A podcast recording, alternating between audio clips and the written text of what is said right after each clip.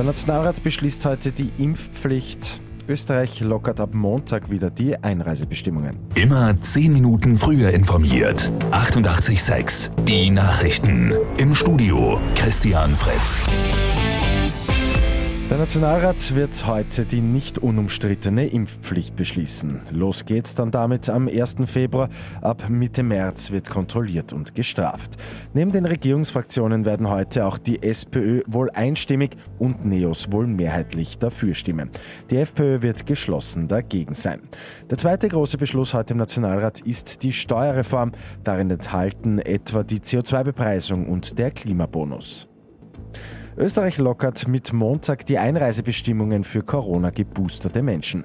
14 Omikron-Vorreiterstaaten werden wieder von der Liste der Virusvariantengebiete gestrichen. Das sind zehn Staaten aus dem südlichen Afrika, außerdem Dänemark, die Niederlanden, Norwegen und Großbritannien. Alle dreifach geimpften Menschen können dann wieder ohne weitere Auflagen nach Österreich einreisen.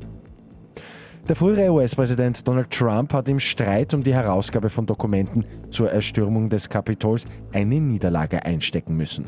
Der oberste Gerichtshof hat einen Antrag abgelehnt, der eine Übergabe der Unterlagen an den Untersuchungsausschuss hätte blockieren sollen.